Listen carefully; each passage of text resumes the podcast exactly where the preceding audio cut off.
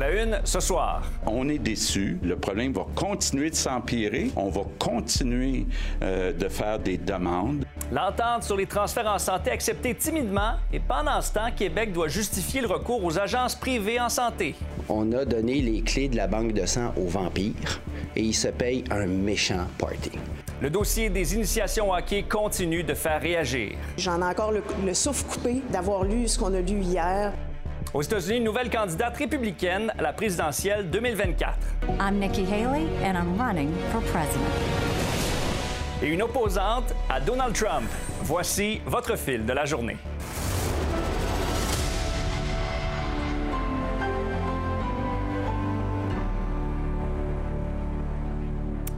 Bon mardi, la fameuse question du financement fédéral des soins de santé. Aujourd'hui, François Legault a été torpillé par tous les partis d'opposition à l'Assemblée nationale parce que les premiers ministres des provinces ont accepté hier l'offre du fédéral, même si le montant sur la table représente seulement le sixième de ce qu'il demandait.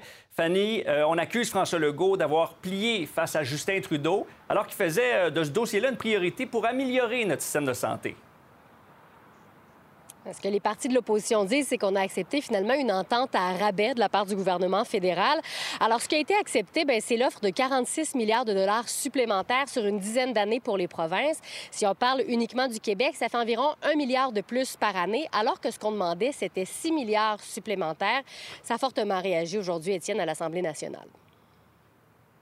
Le milliard là, est nettement insuffisant. Le milliard est nettement insuffisant.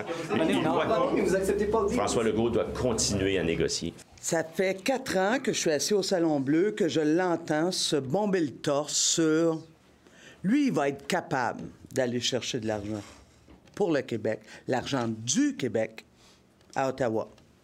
C'est toujours ce même film d'un conseil de la fédération qui est censé livrer des résultats, alors que dans les faits, non seulement il n'y a pas de résultats, mais il y a encore une histoire de manigance où est-ce que Doug Ford aurait peut-être négocié quelque chose en parallèle. C'est très grave. Autre sujet qui fait beaucoup parler, le recours au privé en santé. Bien là, la Fédération des travailleurs du Québec nous apprend qu'il y a 3 milliards de dollars qui ont été versés aux agences privées depuis quoi, 2016? Oui, exactement, 2016. Et c'est peut-être plus que ce que les gens avaient en tête. Il faut vraiment voir que ça a explosé de façon générale, hein, ces enveloppes-là, au cours des dernières années. Pour l'année 2016-2017, vous allez le voir, ce que ça coûtait, c'était un peu plus de 170 millions de dollars. Et là, pour l'année 2021-2022, bien, le privé, ça a plutôt coûté 917,6 millions de dollars au réseau de la santé. Et on entend beaucoup parler, Étienne, des infirmières lorsqu'on parle du recours euh, au privé, aux agences privées pour le réseau de la santé. Effectivement, leur catégorie d'emploi, la catégorie 1, c'est beaucoup d'investissements. On parle quand même de 860 millions de dollars là, de 2016 à 2022. Mais là où ça a coûté particulièrement cher, c'est tout ce qui est préposé aux bénéficiaires, préposé à l'entretien, les gardiens de sécurité aussi. Pour payer ces gens-là avec le réseau privé, bien là, c'est plutôt 1,5 milliard de dollars qui a été dépensé par le réseau. Et ce sont des chiffres aujourd'hui que la FTQ a rendus publics et ça tombe pas un moment euh, anodin. C'est parce que demain, le ministre de la Santé, Christian Dubé, doit présenter un projet de loi concernant justement l'encadrement des ressources du privé dans le réseau de la santé. Alors, je vous laisse entendre ce qu'il y avait à dire là-dessus aujourd'hui et ce qu'il y avait à dire surtout les partis de l'opposition. On a besoin d'un changement de culture dans le réseau. Et le changement de culture, pour moi, va passer par ce mode de gestion-là qu'on avait d'utiliser des gens de l'externe à des horaires favorables. Le gouvernement, et ça fait des années qu'on le dit, a complètement perdu le contrôle. On a donné les clés de la banque de sang aux vampires et ils se payent un méchant party. Alors là, il y a une réflexion à y avoir là-dessus. Comment on peut être plus performant au public et quelle est la place que devrait avoir le, le privé? Alors, Étienne, on aura demain les grandes lignes de ce projet de loi qui sera déposé, comme je le disais, par Christian Dubé. Pour sa part, la FTQ, qui représente bon nombre de travailleurs du réseau, voudrait que ce soit le recours zéro aux agences privées. Est-ce qu'on sera vraiment capable de s'en départir à la vue des chiffres qu'on a vus aujourd'hui? Ce sera évidemment un dossier à suivre dans les prochaines semaines, prochains mois. Ben oui, puis dans les prochaines minutes, on parlera avec la présidente de la FTQ, Magali Picard, euh, à ce sujet-là. Donc, euh, on va entendre sa réaction. Merci beaucoup, Fanny. Merci. C'est dégueulasse. C'est dégueulasse, là. Puis euh, euh, la Ligue junior majeure du Québec, là, il est temps qu'ils s'expliquent. J'accepte pas qu'ils répondent pas à vos demandes d'entrevue. là. Euh, c'est très grave ce qui est arrivé à des jeunes. euh, ouais. Oui, François Legault qui a réagi fortement à ces révélations troublantes qui éclaboussent le monde du hockey junior, des allégations d'initiation humiliante où des joueurs, des adolescents auraient été victimes de viols, de jeux sexuels non consentants. Tout ça sous le regard d'entraîneurs complices. Le monde du sport est secoué, mais aussi le monde politique. C'est pour ça qu'aujourd'hui, ben, à l'Assemblée nationale, on a exigé des réponses. Simon Bourassa, bonsoir. Bonsoir, Étienne. D'abord, le Québec solidaire qui demande aux élus de l'Assemblée nationale de convoquer les dirigeants de la LHJMQ. Oui, c'est le député euh, de Québec solidaire, euh, porte-parole en matière de sport aussi du parti, député de Rosemont, Vincent Marissal, qui, lui, a envoyé une lettre au président euh, de la Commission de la culture et de l'éducation, donc la commission euh, au sein des commissions parlementaires là, qui traitent des dossiers de sport. Euh, le président est André Fortin, donc la lettre lui a été adressée euh, pour que cette commission tienne un mandat d'initiative pour faire la lumière sur les révélations troublantes euh, dont on parle depuis hier. Euh, monsieur, Marissal voudrait que euh, ben, les élus, membres de la commission, puissent entendre, mais surtout questionner, des, entre autres, les dirigeants de la Ligue de hockey junior majeur du Québec, la Ligue canadienne de hockey, Hockey Québec et tout autre organisme ou euh, représentant ou responsable euh, que la, commission, la commission euh, juge pertinent d'entendre. Et puis ce que Vincent Marissal a dit aujourd'hui, c'est qu'il il demande, il exhorte les joueuses, les joueurs québécois qui ont vécu une situation d'initiation dégradante de la sorte, ben, de dénoncer. C'est épouvantable ce que ces gens-là vivent. Mais moi, je leur, dis, allez à la police. Vous avez subi un, un- sévice qui est de l'ordre du code criminel ou de la Charte des droits et libertés. Allez à la police, dénoncez. On s'engage à vous soutenir là-dedans. Pas juste à parler.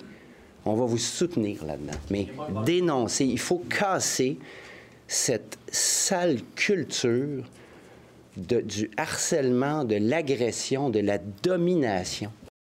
La ministre des Sports n'est pas fermée à la proposition de Québec solidaire, mais elle défend quand même les initiatives qui sont déjà en place. Oui, parce que Isabelle Charrand, en novembre 2020, a euh, mis en place ce qu'on appelle l'officier indépendant euh, des plaintes euh, auxquelles peuvent se référer les athlètes qui sont victimes d'abus ou de harcèlement peuvent le faire en cliquant sur un simple bouton sur le site de SportAid. Elle affirme aussi que bon, l'indignation de la société face aux révélations qu'on a appris hier, ça témoigne d'un changement de culture, mais que ce changement de culture, il faut absolument l'opérer. On écoute Mme Charles. Le, le financement est lié à la politique d'intégrité pour, euh, pour les fédérations. Alors, c'est de- ça fait déjà partie des obligations des fédérations. Alors, c'est pour ça que je dis qu'il y a des choses qui sont mises en place euh, pour faire en sorte que, que le milieu soit sain et sécuritaire pour les athlètes. Euh, encore une fois, l'officier indépendant des plaintes, c'est quand même un gros morceau. C'est quand même une, une ressource importante. Puis, encore, j'en appelle euh, aux victimes ou aux témoins euh, d'utiliser le bouton Je porte plainte pour pouvoir dénoncer les situations comme celle-là parce que euh, c'est là où il y a un changement qui va, qui va s'amorcer. Merci beaucoup, Simon. Bonne soirée. Et on vient sur le recours aux agences privées en santé dont on parlait il y a quelques instants. La présidente de la FTQ, Magali Picard, est là. Bonsoir. Bonsoir. 3 milliards donnés aux agences privées en santé. Là, concrètement, ça a quel impact ça, sur notre système de santé? C'est énorme l'impact à tous les niveaux. Malheureusement, il n'y a aucun impact positif. Ce que ça représente, dans le fond, là, ce sont des travailleurs et travailleuses qui se pointent dans les euh, hôpitaux à tous les jours et les différents centres de santé en n'ayant aucune idée, euh, aucune expertise de l'équipe de travail qui est présente, ne connaissent pas les patients. Donc, pour un patient, il n'y a pas de continuité de soins, il n'y a pas de prise en charge par une équipe qui est là et qui connaissent le dossier. Moi, ce que j'ai envie de vous dire, là, c'est que en plus de ne pas avoir cette qualité-là de soins auxquels on a droit, bien, il y a 33% de 3 milliards de dollars qui ont été donnés à des propriétaires d'agences qui ont absolument rien investi à l'intérieur de Ouais. notre système de santé. mais pour un patient qui attend depuis des mois, sinon des années pour une chirurgie, euh, d'avoir recours aux agences privées en santé à court terme, là, ça peut paraître quand même tentant, ça, pour répondre à, à la pénurie de personnel du réseau public.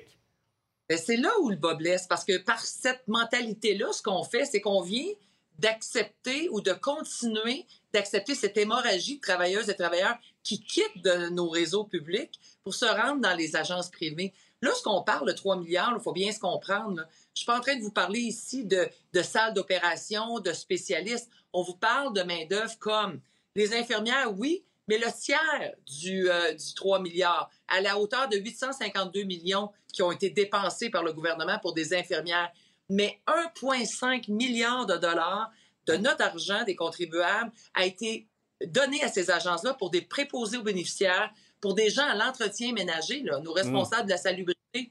Donc là, on est loin de parler de salles d'opération, de chirurgie. Ouais. C'est pas de ça dont on parle. On vous parle de travailleurs qui sont là pour offrir des services de base dans nos hôpitaux. Et ce sont ces gens-là qui actuellement Ben- manquent à l'appel. Ben, demain, le gouvernement euh, Legault va déposer un projet de loi pour euh, donc limiter le recours aux agences privées. C'est une bonne nouvelle euh, pour vous, j'imagine? Absolument, mais j'espère que ce projet de loi-là aura des dents parce que là, c'est pas la première fois que le ministre Dubé nous dit qu'il veut changer cette façon de faire-là qui, avant, là, on parle en 2016, le gouvernement avait dépensé 170 millions en agences privées. En 2022, 914 millions a été dépensé. Donc là, on se rend compte que c'est une pratique courante. On parle plus de mesures d'exception, là. Donc, ça prend un projet de loi qui a des dents, ça prend un coup de barre. Il faut vraiment avoir cette vision qu'à court terme, là, je vous parle d'un an ou deux, que le public n'utilise plus du tout les services des agences euh, Vous craignez privées. un, un- un nuage de fumée demain, hein, ou que ça soit, hein, euh, ça soit pas très solide comme projet de loi? Ben, je dis pas ça. Je vais attendre de le voir et de le lire. Ce que je vous dis, c'est tout simplement que notre souhait à la FTQ, c'est que ce projet de loi-là soit vraiment contraignant pour tous les gestionnaires du réseau public qui voudraient continuer à utiliser Donc- les services. On va surveiller ça. Merci beaucoup, Mme Picard, d'avoir été là. Merci à vous. Maintenant, le ministre de l'Éducation était de passage dans la métropole aujourd'hui. En cette semaine de la persévérance scolaire, il allonge plus de 80 millions de dollars pour diriger euh, 30 000 élèves vers la formation professionnelle au cours des quatre prochaines années.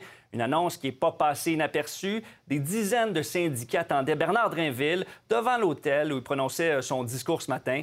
Lily Mercury était. Plusieurs syndicats en lien avec l'éducation et le personnel de soutien scolaire attendaient le ministre de l'Éducation, Bernard Drinville, de pied ferme devant l'hôtel Sheraton à Montréal. Ils étaient décidés à faire entendre leur position. Nous, on trouvait important euh, tout simplement de, de- de- de venir porter le message à M. Drainville que présentement le réseau euh, de l'éducation, tant scolaire que collégial, a besoin d'amour, a besoin de gestes concrets. Et on profite de cette, occasion-là pour s'assurer d'être euh, présent euh, pour euh, qu'il ne nous oublie surtout pas en cette journée de la Saint-Valentin, bien entendu. Ce qu'on dit, c'est occupez-vous de nous parce que c'est les enfants du Québec qui en ont besoin. là. Euh, nous, on offre des services à la population, mais faut être en nombre suffisant, il faut attirer les gens pour que ça se produise. que le ministre se présente à la Chambre de commerce, ce qui est très bien en soi, mais on espère aussi que l'éducation, c'est pas juste une question de commercialisation et de, de- de- de rentabilité.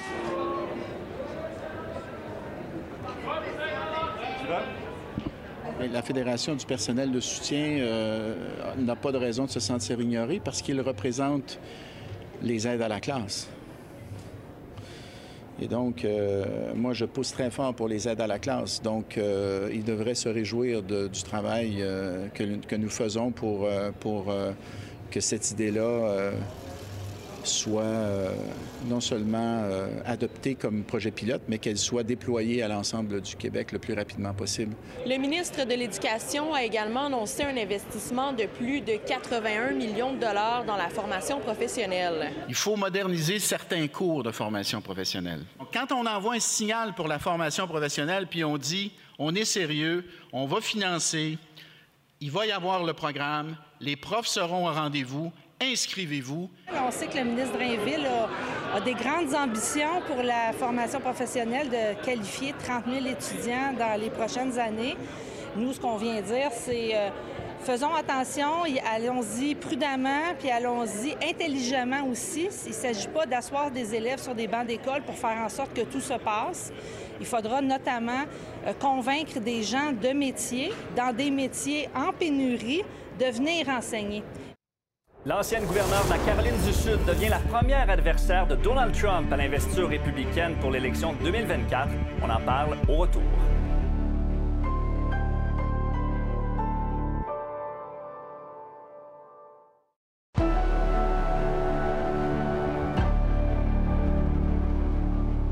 Le bilan des morts en Turquie et en Syrie approche maintenant les 40 000 décès à la suite de ces deux séismes meurtriers survenus la semaine dernière. L'Organisation mondiale de la santé a d'ailleurs qualifié aujourd'hui cette catastrophe de pire désastre naturel en un siècle en Europe.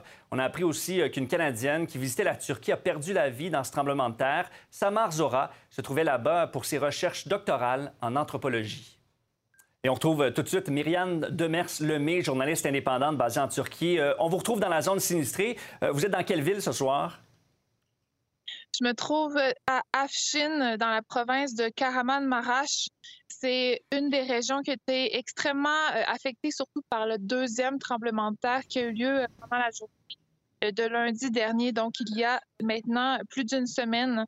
Euh, ici, c'est vraiment encore un, branle-bas de combat parce qu'il y a énormément de gens qui sont qui, sont qui ont évacué tout simplement les villes ici en raison des dangers des édifices. Euh, autrement, il y a énormément de camions qui continuent d'arriver d'un peu partout de la Turquie, mais aussi de l'étranger, pour apporter des vivres, euh, que ce soit de la nourriture, des tentes, des médicaments, des couches, des, des vêtements chauds. Et pour toutes les personnes déplacées, on parle d'environ un million de personnes sinistrées qui sont en fait déplacées de leur euh, logis présentement dans le pays. Donc, c'est énorme.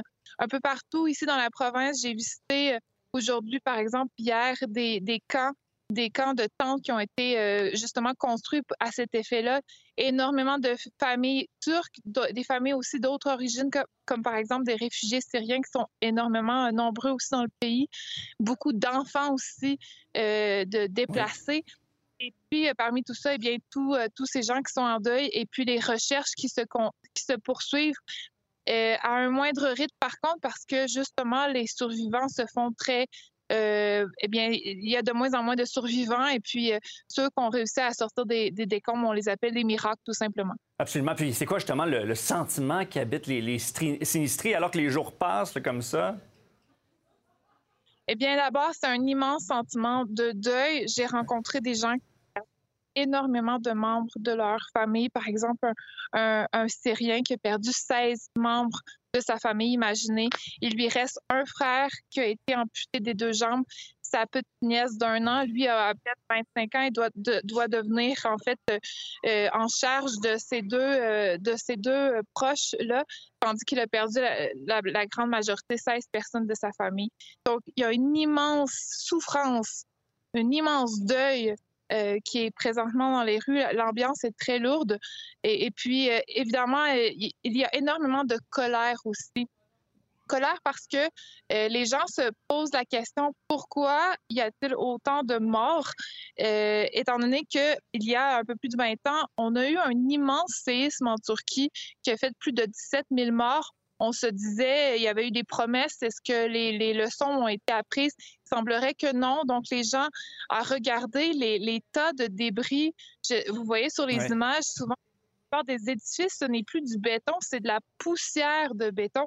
Donc, il y a vraiment eu des, des grands, euh, justement, des grands manques au niveau du secteur de la construction, des mafias de la construction, des permis qui ont été euh, justement octroyés par euh, les autorités gouvernementales qui n'auraient pas dû se trouver euh, là. Et puis aussi au niveau euh, de, l'organisation, de la préparation des équipes de secours qui ont vraiment tardé ici en Turquie et qui, ont, énormément fait alourdir le, bilan, surtout dans la région comme ici où les gens sont, sont rapidement morts de froid, d'hypothermie. Il fait actuellement moins 10. Au cours des dernières nuits, il faisait moins 20.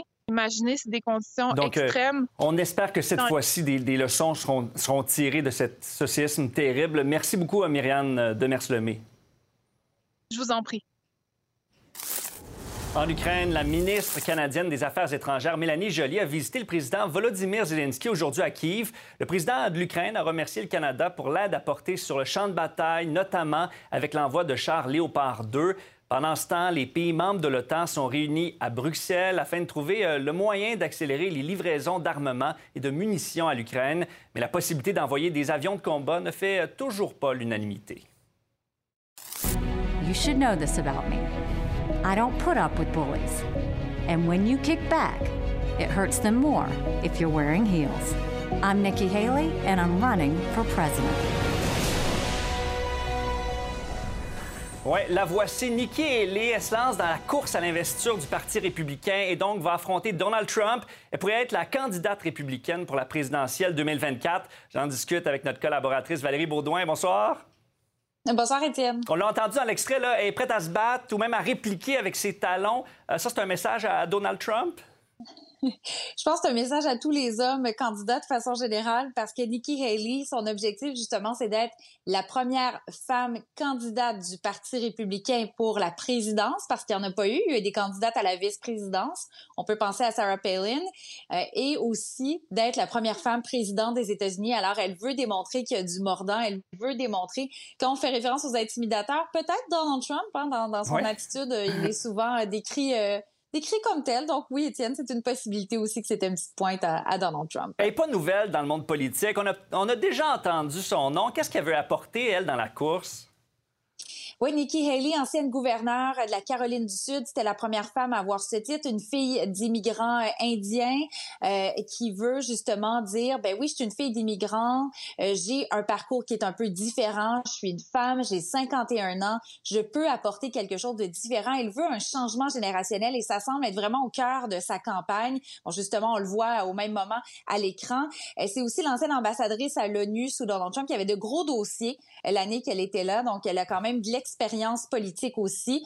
Elle est euh, donc c'est ce qu'elle veut démontrer. Elle veut se distinguer du reste du lot des candidats parce qu'on peut imaginer qu'il y en aura plusieurs. Hein? Oui, Donald Trump qui a annoncé il y a quoi, à peu près trois mois, mais on peut penser à Ron DeSantis euh, du côté euh, du gouverneur de la Floride, Mike Pompeo aussi qui était son ancien l'ancien secrétaire d'État, donc une autre personne aussi qui était dans l'administration de Donald Trump. Madame Haley, est-ce qu'elle est, plus à droite, plus à gauche que, que les autres candidats qui s'annoncent là? Plus à gauche que Donald Trump, donc elle est au centre. Pour certaines, certains dossiers, c'est certain aussi, Étienne, que comme elle était dans l'administration, dans le cabinet de Donald Trump, bien, il y a des dossiers où elle était plus à droite, hein, si elle voulait être en accord avec, avec son patron, si je peux m'exprimer ainsi. Euh, mais pour vous donner un exemple, elle avait énormément de pression lorsqu'elle était gouverneure de la Caroline du Sud pour ne pas enlever le drapeau confédéré, euh, donc euh, qui fait mmh. référence au passé raciste des États-Unis, à l'esclavage et tout ça. Lorsqu'il y avait eu la tuerie de Charleston dans une église en 2015, elle a décidé de le retirer. Donc, elle avait eu de la critique, même de la part de son parti, parce qu'on disait que c'était peut-être un peu trop mou, justement, de faire ça, de céder à la pression. Donc, c'est le genre de politique qu'elle peut avoir plus au centre, mais elle reste quand même anti-avortement pour euh, une économie ah euh, euh, que le gouvernement s'en mêle pas et tout ça. Donc, elle est quand même républicaine dans, son ADN. Et on peut se demander quel impact ça va avoir, ça, sur d'autres candidats républicains comme Ron DeSantis, dont tu parlais, ou même sur Joe mm-hmm. Biden. Est-ce que ça pourrait influencer sa décision de se représenter ou pas? Ben euh, oui, c'est la grande question parce que Joe Biden devait y penser pendant les fêtes. Hein. Là, on commence à être au mois de février, là, on approche du mois de mars, donc il faudrait peut-être qu'il se décide. Est-ce que ça peut l'influencer? C'est possible. Et il y a aussi euh, quelqu'un me soulevait aujourd'hui l'hypothèse. Imaginez si elle se présente comme peut-être candidate à la vice-présidence avec un Ron DeSantis, ça deviendrait un duo ah assez féroce face à Joe Biden. Donc il y a des espèces de scénarios en ce moment aujourd'hui assez intéressants avec la candidature de Nikki Haley. On verra si ça donne un petit peu de pression à l'actuel président d'annoncer sa candidature. ça pourrait être spectaculaire. Merci beaucoup, Valérie. Oui, merci, Étienne.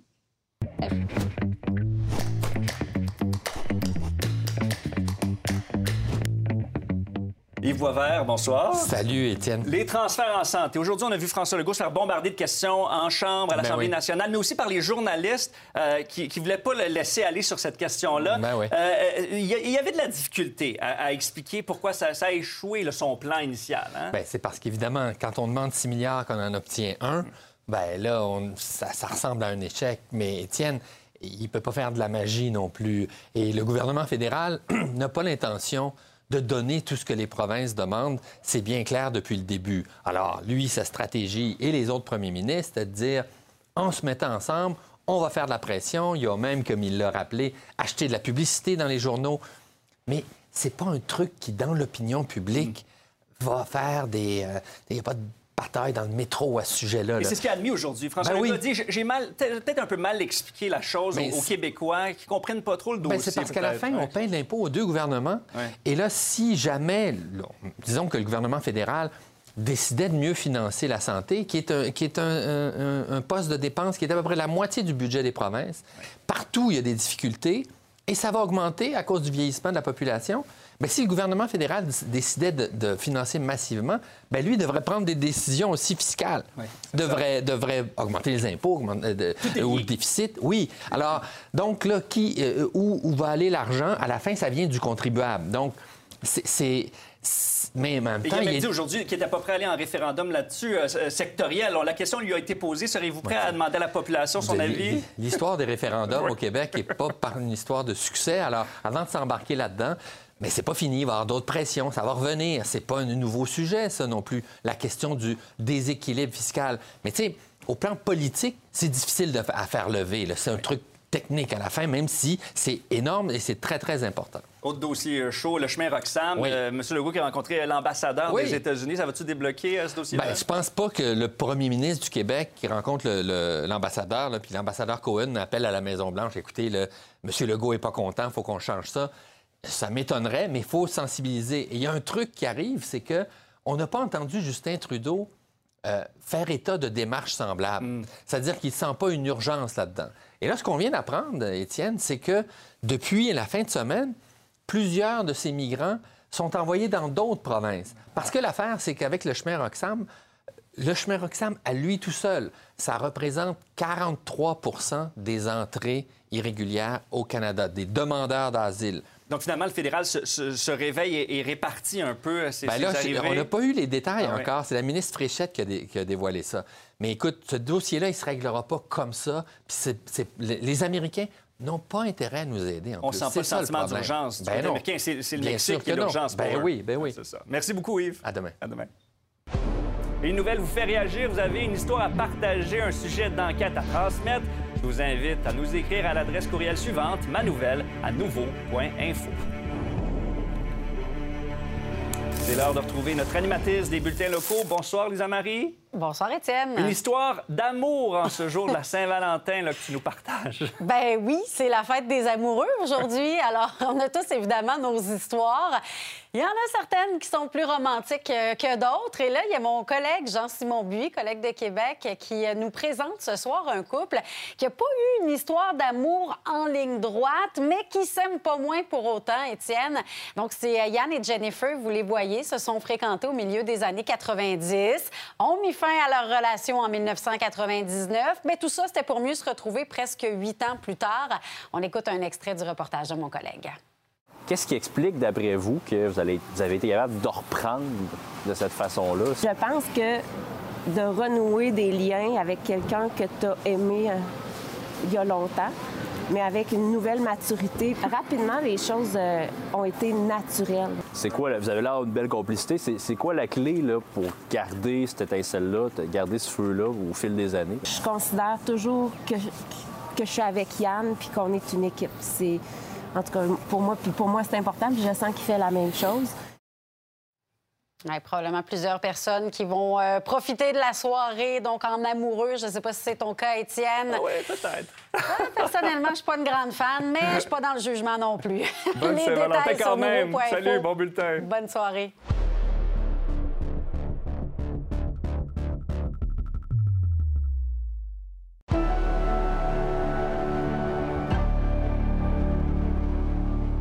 L'urgence de l'hôpital de la Chine n'accepte plus les ambulances depuis ce matin et ferme partiellement euh, son urgence. Cette situation a créé de la grogne chez le personnel et la population du secteur. Anaïs, le CUSUM estime qu'il manque d'inhalothérapeutes. Oui, qui ne serait pas en nombre suffisant pour justifier ou pour, euh, en fait, maintenir des services d'urgence à temps complet. On dit aussi qu'il n'y a pas un volume suffisant de patients pour maintenir l'ouverture de cette urgence. Et là, depuis ce matin, tu le dis, l'urgence de l'hôpital n'accepte plus de patients qui viennent en ambulance. Et dès le 1er mars, ben, il y aura plus de médecins entre 22 h et 8 h le matin, donc plus d'urgence la nuit. Ah Par contre, un patient peut se rendre par ses propres moyens et avoir des services d'urgence pendant la journée. C'est certain que euh, c'est un changement pour la population, puis je veux euh, rassurer les gens qu'on est en train de tout mettre en place pour que si jamais il arrive des euh, situations urgentes, des patients instables, qu'on puisse avoir recours au 911, transférer les patients vers le, vers le centre-ville. On a nos hôpitaux au Site Glen et au Montreal General. Mais là, le personnel de l'hôpital qui est quand même euh, secoué par cette décision-là. hein? Ben, c'est une décision qui semble les avoir pris de court. Ah. On les a vus, ils sont sortis dehors, des médecins, des infirmières, et ils sont inquiets pour les patients, pour les gens des environs, mais aussi pour ceux qui sont hospitalisés. Qu'est-ce qui arrive si euh, ils ont besoin de services d'urgence pendant la nuit? Et eux, ce qu'ils disent, ils contredisent en fait euh, le CUSUM et ils disent qu'il y a assez de personnel pour faire tourner l'urgence à temps plein. Nous voulons qu'ils règlent le problème parce que c'est eux autres qui ont causé. Nous pouvons réouvrir, nous pouvons avoir un soin intensif, c'est un manque de volonté. Est-ce que c'est de prendre nos ressources pour les envoyer ailleurs? Je ne sais pas. Il n'y aura plus de médecins de nuit à partir du 28 février. On a un 4 5e avec des patients là-dedans. C'est des gens de n'importe quel âge, même si ont 103 ans, ils ont droit à 100 des soins. C'est important d'avoir euh, des soins critiques puis une urgence dans un hôpital. Là, tu parlais des citoyens du secteur. Ben, il y en a qui se mobilisent même. Oui, on- ils étaient plusieurs dizaines, on le voyait, ils étaient massés autour des employés. Et j'ai rencontré cette dame qui, elle, s'est mobilisée il y a 15 ans pour la même raison. Ah. Et elle était très euh, émotive. Elle me dit, je, je suis tannée de voir l'histoire qui se répète. On a besoin de services d'urgence dans notre quartier. On peut l'écouter.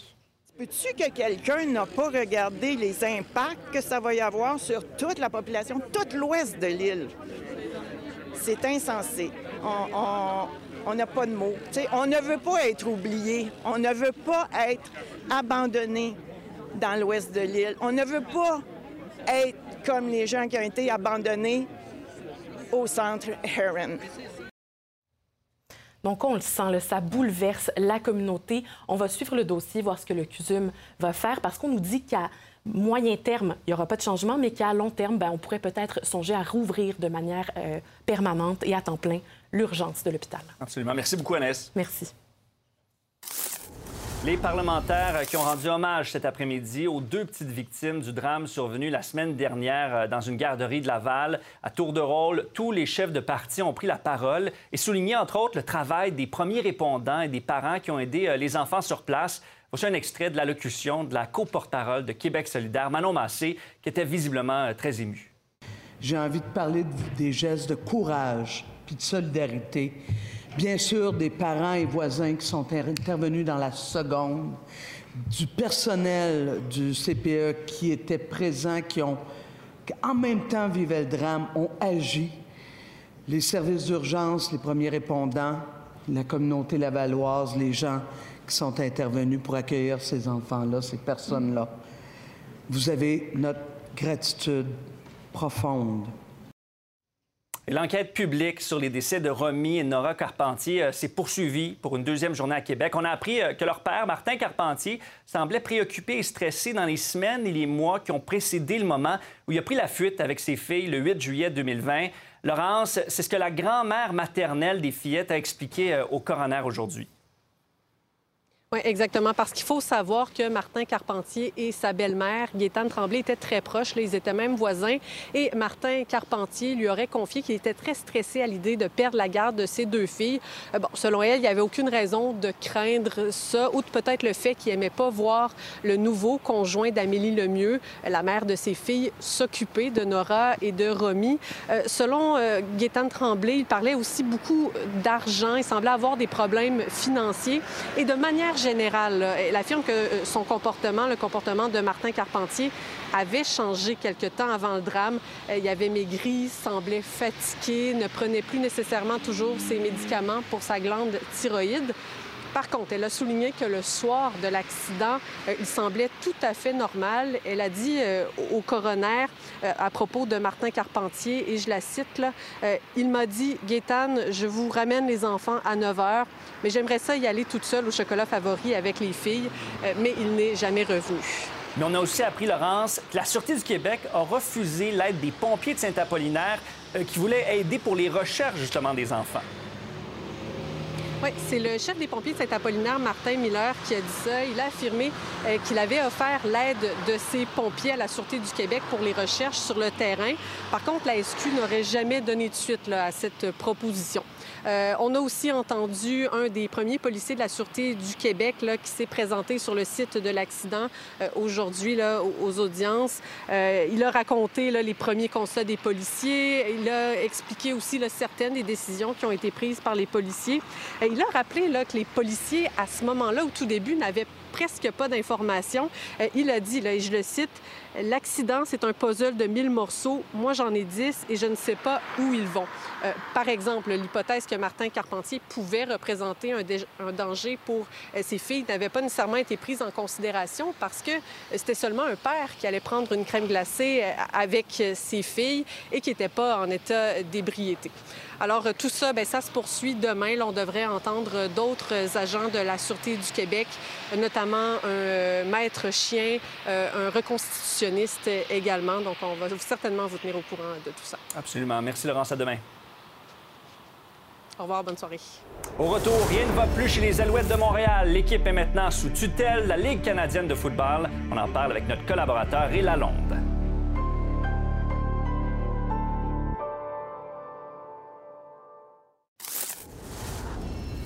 En cette journée de la Saint-Valentin, il y en a peut-être certains qui vont faire le grand saut et faire leur demande en mariage. L'industrie de l'amour a connu euh, des moments difficiles pendant la pandémie. Elle a repris du poil de la bête l'an dernier au Québec. Est-ce que cette tendance se poursuivra cette année? Sabrina Rivet s'est penchée sur la question. En 2022, ce sont plus de 21 000 mariages qui ont été célébrés au Québec tout un contraste avec la pandémie, alors que, par exemple, en 2020, il y a seulement environ 11 000 mariages qui ont été célébrés dans la province. Comme on peut dire, c'était comme un roller coaster. c'était très occupé, mais c'est ce qu'on s'attendait. On savait juste pas à quel point ça allait être occupé. Tout le monde était quand même assez surpris à la fin de la saison. On a fait, euh, on peut dire, trois années en un. Alors, c'était euh, tous les reports de mariage. Euh, on a fait beaucoup de mariages. Tous les fournisseurs peuvent dire la même chose. Je pense qu'on était bien épuisés. Mais euh, on a fait des beaux mariages. Enfin, toutes les couples se sont pu unir euh, après tout ce temps de report, changement et tout. Et maintenant, en 2023, à quoi on peut s'attendre? Est-ce que ce sera aussi achalandé qu'en 2022? On a encore des mariages cette année de COVID qui vont pouvoir s'unir enfin. Et ça sera encore aussi chargé vu que l'année dernière, euh, les salles de réception, ils avaient plus de place, plus de disponibilité ou bien manque de main-d'œuvre. Alors, il y avait plusieurs. Euh, qu'on craint que les, les couples, ils n'ont pas pu se marier. Comme beaucoup de couples, c'est ça. On voulait se marier euh, en 2020, puis là, c'est qu'on n'avait pas la certitude, on ne savait pas trop dans quoi on s'embarquait, là, au mois de, 12, 13 mars, du moins dans ces dates-là, peut-être même le 14, mais quand on s'est fait dire pandémie, il y a. Donc là, tu sais, t'attends, mais les invitations sont envoyées. On a fait une mini-cérémonie, on était 10 au total, dans notre cours On venait d'acheter la maison, donc aucun terrassement ou presque. C'est nous qui faisions le service. Donc, envoyer le canard, sert l'alcool, on se marie entre-temps. ça a vraiment été... Mais c'est mémorable! Mais c'est vraiment mémorable. Ça va faire en sorte que là, on va finir par se marier après trois repas devant notre famille, devant nos amis. Mariage là, qui est prévu au mois de juin cette année. Comment ça va se passer? vendredi, parce qu'il y a tellement de, Cette année, c'est incroyable, tous les couples qui veulent se marier. Puis nous, ça a été reporté deux fois en raison de la pandémie. Ensuite de ça, mon mari a eu des euh, problèmes de santé, donc ça a encore été reporté. Puis là, cette année, qu'on a rappelé pour la X fois, ils nous ont dit, ben tout est déjà au presse booké là, les samedis, donc on se marie un vendredi. Heureusement, c'est férié. On aimerait avoir euh, plus que 24 heures dans une journée. Je pense que c'est plus ça pour pouvoir tout planifier, pour être prêt. On, espère juste qu'il fasse beau. Ça serait bien le bout qu'il y ait de la pluie. Là, on se dit toujours, et on mérite vraiment. soleil. C'est sûr que tous les couples hein, vont penser à ça cet été. On va avoir du soleil. Ça fait deux, trois fois qu'on remet notre mariage. S'il vous plaît, on a beau dire mariage pluvieux, mariage heureux, il n'y a personne qui veut ça. Donc, il faut du soleil. On vous souhaite du soleil pour le mariage. Merci. Rien ne va plus chez les Alouettes de Montréal. Aujourd'hui, la Ligue canadienne de football a annoncé avoir placé l'organisation montréalaise sous tutelle. L'ex-président des Alouettes, Mario Cecchini, a été nommé euh, président par intérim de l'équipe. On en parle avec Ray Lalonde, analyste sport et également ancien président des Alouettes de Montréal. Bonsoir, Ray. Salut, Étienne. Donc, comment on, en est arrivé là, euh, pour arriver à, cette mise sous tutelle? Explique-nous un peu les, les ben, tenants et aboutissants. C'est la deuxième fois que ça arrive au cours des quatre dernières années. Lors de la situation précédente, c'est la famille Wettenhall, Étienne, qui avait voulu vendre l'équipe après tant d'années, puis il y avait des pertes qui étaient de plus en plus importantes. Alors, la Ligue canadienne a pris beaucoup de temps. Et pendant qu'une équipe est sous la tutelle, Étienne, ça veut dire que c'est les autres équipes qui payent les factures de cette équipe-là. Ah oui. Donc, forcément, ça devient éreintant, si on veut, pour les huit autres franchises de la Ligue. Et c'est la deuxième fois que ça survient. C'est ça. Alors- Deuxième fois que l'équipe est mise sous tutelle. Exactement. Ça veut dire que la Ligue canadienne contrôle les opérations. Là, ils ont nommé Mario Cecchini pour revenir à la barre de façon intérimaire, mais c'est la Ligue qui décide de tout puis qui doit gérer les finances. Mais Ça peut pas durer très longtemps parce Ça- que les autres équipes euh, veulent les, pas payer les un, factures. les autres équipes veulent pas payer. Puis deux, ça, ça- c'est pas, équilibré sur le plan compétitif. Qu'une ligue gère une équipe vis-à-vis les huit autres, tout le monde se bat pour la victoire. Est-ce que c'était nécessaire? Est-ce que, on- pourquoi on en est arrivé Ben, là? on est arrivé là parce qu'on a réalisé que les deux derniers individus qui avaient été mis en place récemment, lors de la première tutelle, n'étaient pas préparés à gérer une équipe sportive de la façon qui est nécessaire, avec des ressources, avec un engagement, avec une certaine conduite, un protocole, et ça a déraillé ce train-là. On peut se demander, c'est quoi les perspectives d'avenir pour les Alouettes, euh, même si, si le club pourrait quitter Montréal? Ben, je pense que ça, c'est prématuré de spéculer dans ce sens-là, parce que, tu sais, l'équipe est là, mais elle vit des moments difficiles. Elle a perdu des semaines importantes, parce que, tu sais, Étienne, la saison se termine en novembre. On ne reprend qu'en juin. C'est la plus longue saison morte dans le sport professionnel.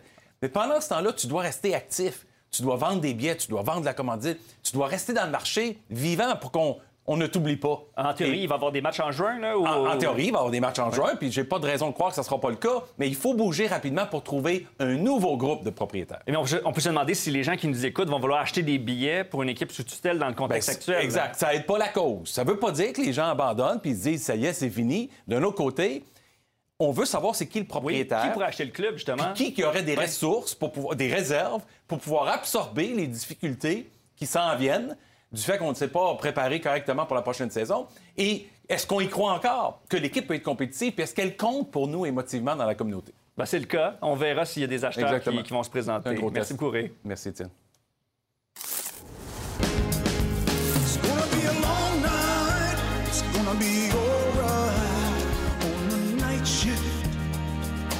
La légende du rock Bruce Springsteen fera son grand retour à Montréal le 20 novembre prochain. Après 15 ans d'absence, le boss montera avec son E Street Band sur la scène du Centre Bell. Bruce Springsteen qui va jouer dans 18 villes nord-américaines lors de sa tournée mondiale qui fait suite au lancement de son dernier disque Only the Strong Survive. Les billets seront euh, mis en vente à partir de lundi. Your song is coming through.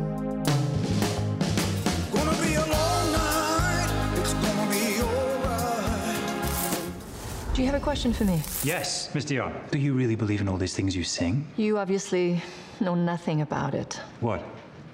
Et en cette journée de la Saint-Valentin, la bande-annonce du film mettant en vedette Céline Dion a été dévoilée aujourd'hui. La chanteuse joue son propre rôle dans la comédie romantique Love Again, qui réunit aussi euh, Prishanka Chopra Jonas et Sam Hogan. On y entendra aussi une nouvelle pièce de la chanteuse québécoise. Le tournage a lieu à la fin de l'été euh, 2020, soit bien avant que Céline Dion euh, prenne une pause professionnelle parce qu'elle souffre de spasmes musculaires sévères. On sait maintenant euh, qu'elle a été euh, diagnostiquée avec un trouble neurologique très rare le syndrome de la personne raide. Love Again sortira le 12 mai prochain.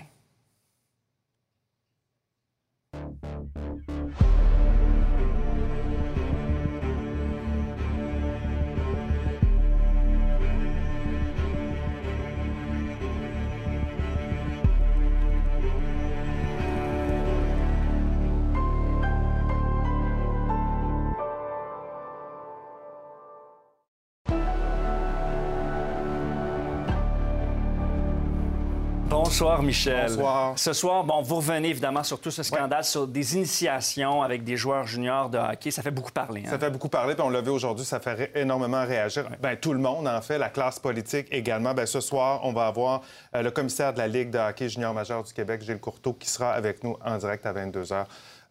on verra euh, ce, qui, euh, ce qui se disait déjà dans euh, cette ligue-là. Beaucoup de questions sans réponse. Au débatteur, bon, en, On ce, ben oui, ailleurs.